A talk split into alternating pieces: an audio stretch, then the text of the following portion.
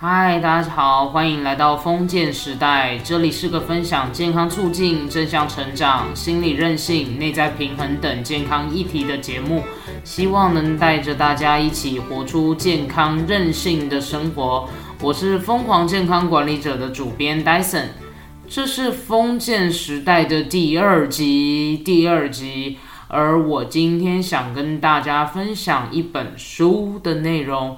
它可以说是我在学生时代陪伴我度过生命迷惘时期的启蒙书。今天的主题并非书本重点说书，更像是我在书本中获得启发，并仿佛看到一些印证的过程。我会用自己的一点小故事、访谈以及书中的金句。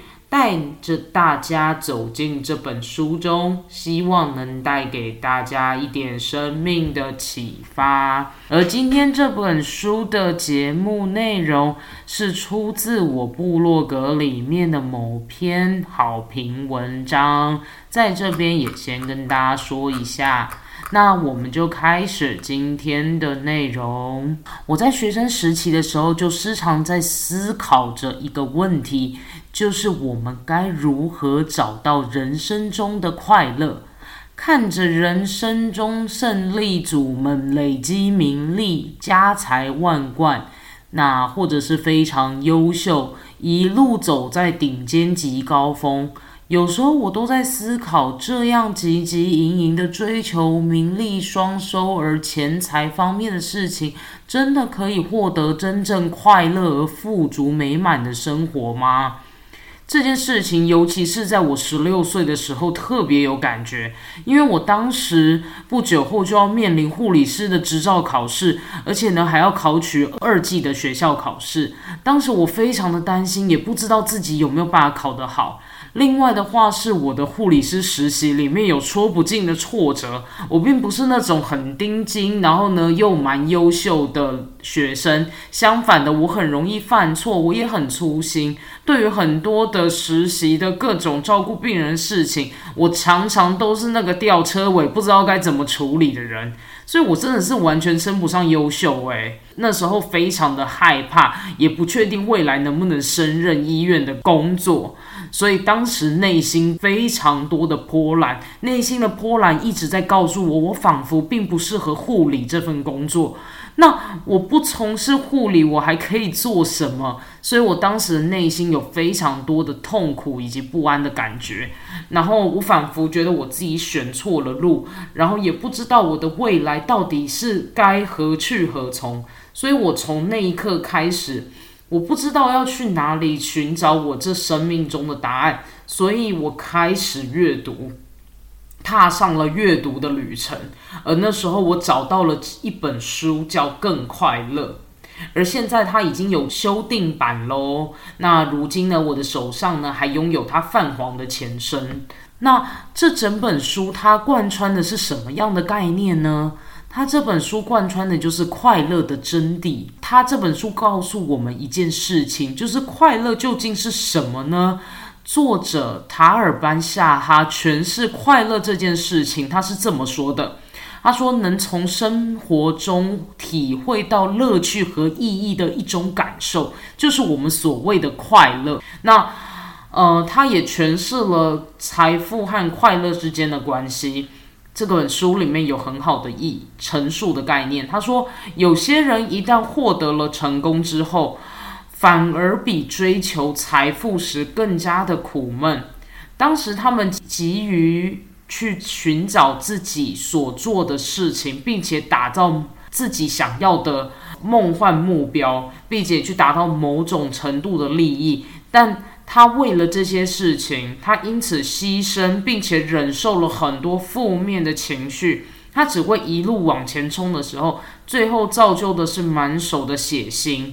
让他不知道说获得财富以及目标这件事情，最后变成是像拼命十三郎一样，非常的目标导向，而且汲汲营营的活着。但当他达成目标、获得财富的那一刻起，他会顿时失去支持的力量，而变得更加的失望，而且没有目标。他甚至有可能为此染上毒瘾，而变得非常不快乐。他也不知道该如何告诉自己的下一代。难道我们不停的在追求的，就是应该要是这样？汲汲营营的谋取自己人生中的一条目标之路，让自己双手都沾满了利益与黑手吗？当时我看到了这个观点之后，我也非常的好奇。诶，获得自己最想要的跟世俗上的成功，难道不就是最快乐的一件事情吗？但是很吊诡的是，很多的案例都告诉我们。当自己获得世俗所谓的成功，却没有把自己的心境照顾好的时候，其实我们所有的生命痕迹都会留下来，伤痕全都在自己的心里，并不会让自己比较好过。那这时候呢，就让人非常的想要探究，为何大家总是把追逐财富看得比追求意义更加重要呢？为何大家总是把追求财富看得比追求生命的快乐与意义还要重要呢？没有错，因为这是生物的本能。当我们的财富拥有到一定的水平，我们就拥有余裕。而财富就好像是我们的食物，所以人类就有一种感觉：唯有我们累积更多的食物及资源，我们才有更多的余裕去扩编而过自己想要的生活。所以呢，我们才会这么的认为财富以及金钱就是成功的最佳写照。但如今我们也看到了，如此汲汲营营的在自己的生活当中活着。并不会让自己得到真正的快乐。那我们该如何去寻找自己生命中真正的快乐？把生命的意义跟贡献看作是自己的本命呢？我在今年的时候考上了师范大学的研究所。当时呢，我在上课的期间认识一位老师，他是李思贤教授。为什么我要特别提到他呢？他是台师大成瘾中心的主任，也是对于毒瘾防治不遗余力的很重要的角色。那他也兼任于中华心理学刊的编辑，以前也经常在国内外演讲，担任国际 NGO 救助儿童会的顾问。他是一个非常乐于慈善。活动的一位老师，那他仿佛就让我看到了，就是他对于生命意义的热情以及贡献这件事情。那呃，我在上课的过程中，因为有听到他对于成瘾中心不遗余力的一些言论，以及他对社会贡献的各种故事。他曾经在上课中分享，他把自己演讲所赚来的大笔收入，就直接捐给慈善机构。当时听到的时候就觉得非常的赞叹，也让我决定要运用各种方式来认识他，认识一个这么正直，然后又有善心的老师。所以呢，我当然就很积极啦，各种的写信给他，我就是很希望可以跟他会谈，然后借此可以获取他人生中的一点智慧。那后来很幸运的，他乐意运用他的一点时间来跟我做会谈，也就有以下的一点对话。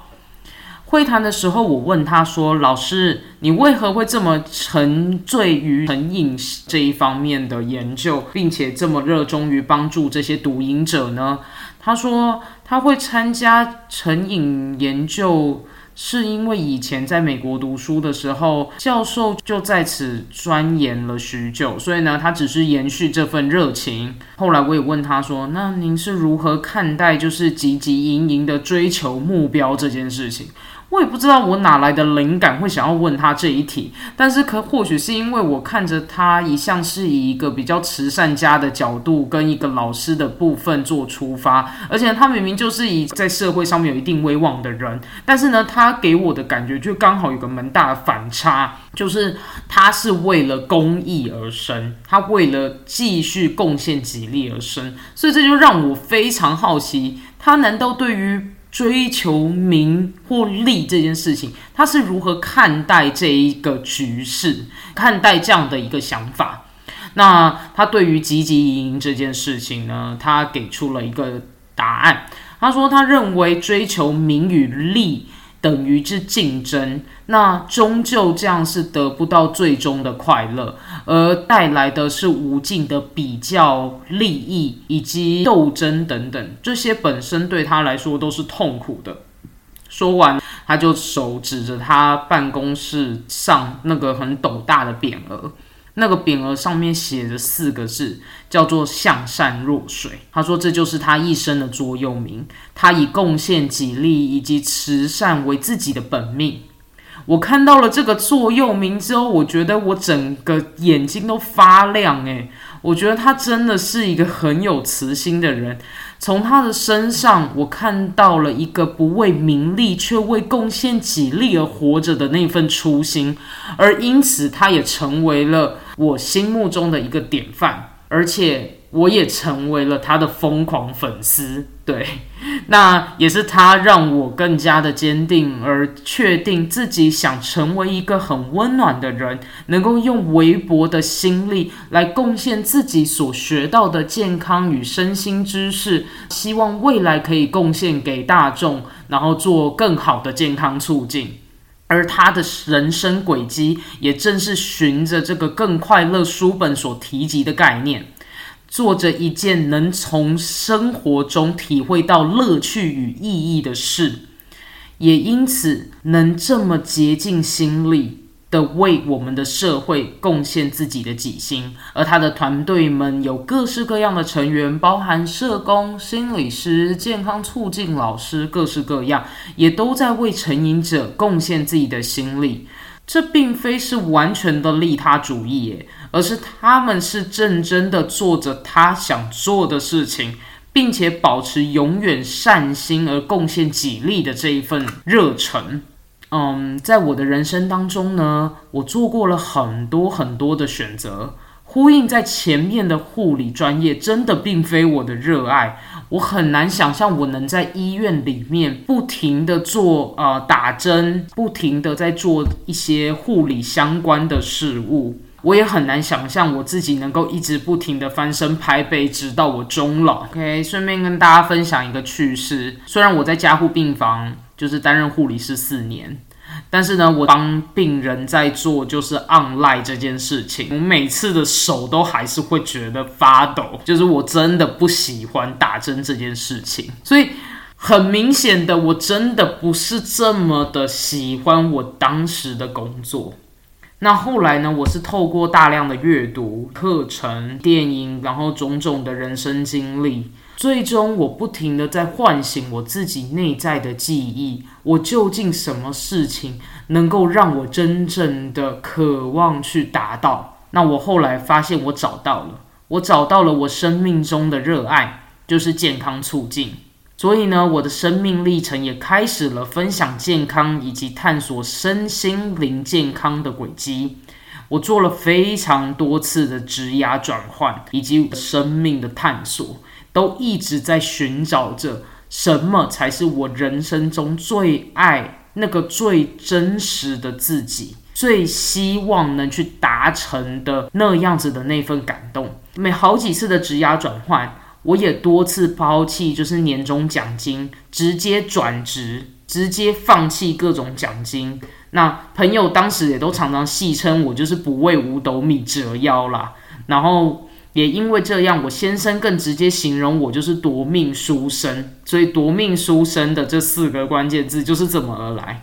我就是那么样一个为了我的理想，为了健康促进，我可以大量阅读各种把自己浸泡在知识里面，然后就是不愿意为金钱、不为五斗米而折腰，然后视金钱于无物的那种人。那也因为这样子，我很确定我是为了获得更卓越的生命体验而活着的那种人，所以呢，我很。注重在后续上面，我推广健康促进以及筹划健康促进计划的各种历程。那很幸运的，我后来进入到植护的领域。并且真的开始筹划健康促进，所以才让我知道说，原来筹划活动与健康促进会是这么有意思、这么有热情的一件事情，并且能够贡献自己所学给需要的人的时候，这是我一生中觉得最有意义而乐趣的一件事情。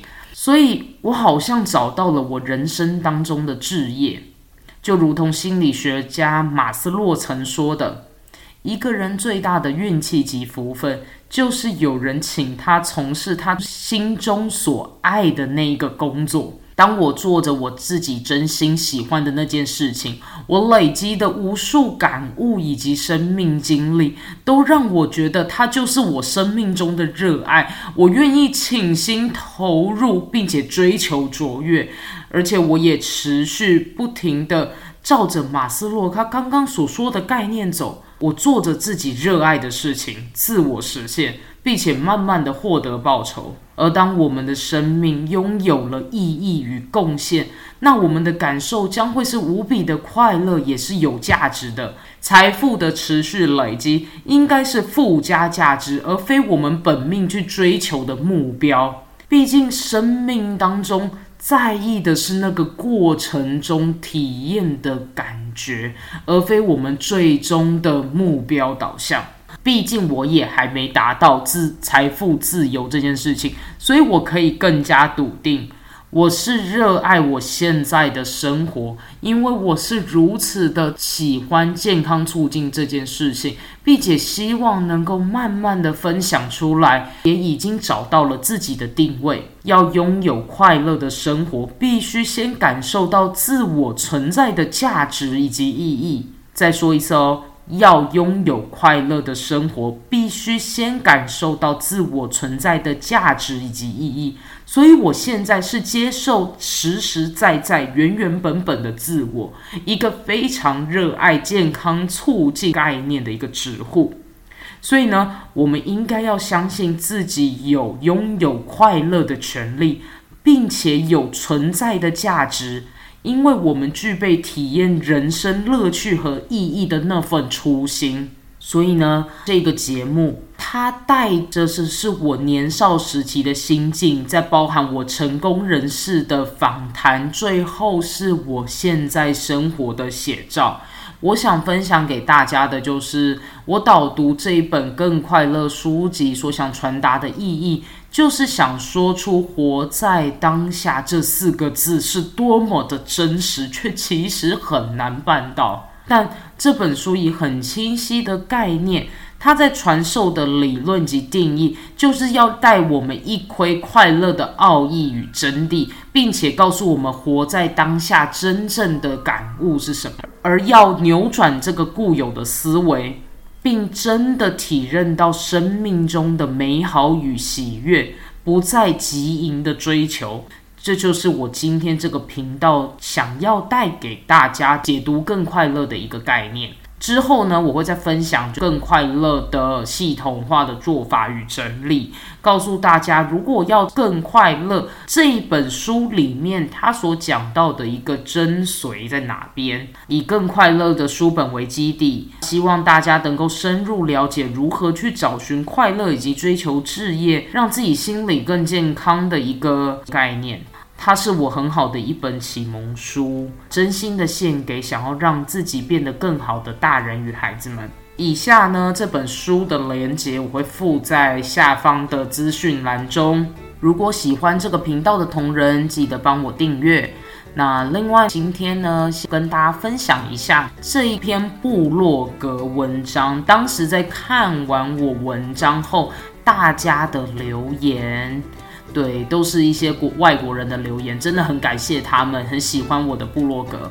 来，第一个留言是乌木宝贝，一个已婚的白人男人，他写的留言是这样子的：感谢您的个人精彩分享，我真的非常喜欢阅读它。你可以成为一个成功的创作者，我也会把这样子的博客文章分享给大家。最终，我还会再回来继续看你的其他篇文。我很想要鼓励你继续做你的创作，所以我留下了这篇留言。祝你有美好的一天！哇哦，我觉得这一位这一位乌木宝贝真的让我觉得非常的开心。就是我没有想到我的一篇文章竟然会有这么好的一个评价跟。回馈耶！我真的觉得外国人他们的这个分享的方式非常的豪放，讲起话的这种感觉也很让人觉得很雀跃、很兴奋。他真的很鼓舞到我，对，真的很感谢乌木宝贝。那另外还有一位留言是老派风格热黑法妈妈理发师。那这位热黑法理发师呢？他说。这是一篇非常美妙的文章，非常感谢你给予这个习。我也想说的是，我很感谢你的这篇留言哦。那另外有一篇，它取名叫《情妇》。嗯，他说：“你好，我很高兴能够阅读到你这篇文章，真的是一篇很棒的文章，很有启发性。我也想给你一点评论，所以我将留言支持你。真的很谢谢你，很谢谢情妇的留言。”对，不知道为何你要叫情妇，但是我很开心你留言支持我的这一篇文章。那不晓得听众朋友们听完我今天频道的内容有什么样的启发或感受呢？我都非常欢迎你们在节目里留言，留下你们心中的想法。另外，如果你们有任何想要说的话，也欢迎可以打关键字“疯狂健康管理者”搜寻我，然后私讯告诉我你有什么想要知道的健康方面的资讯。或者是身心方面的议题，我都很乐意可以为大家解答或整理一些相关资料哦。另外，如果真的很喜欢这个节目，欢迎帮我五星留言评分，因为大家的支持就是我继续做这个频道的动力。那最后呢，真的很感谢大家很努力的听到这里，让我们一起活出健康韧性。累积你的生命超能力，我们下一集再见喽，拜拜。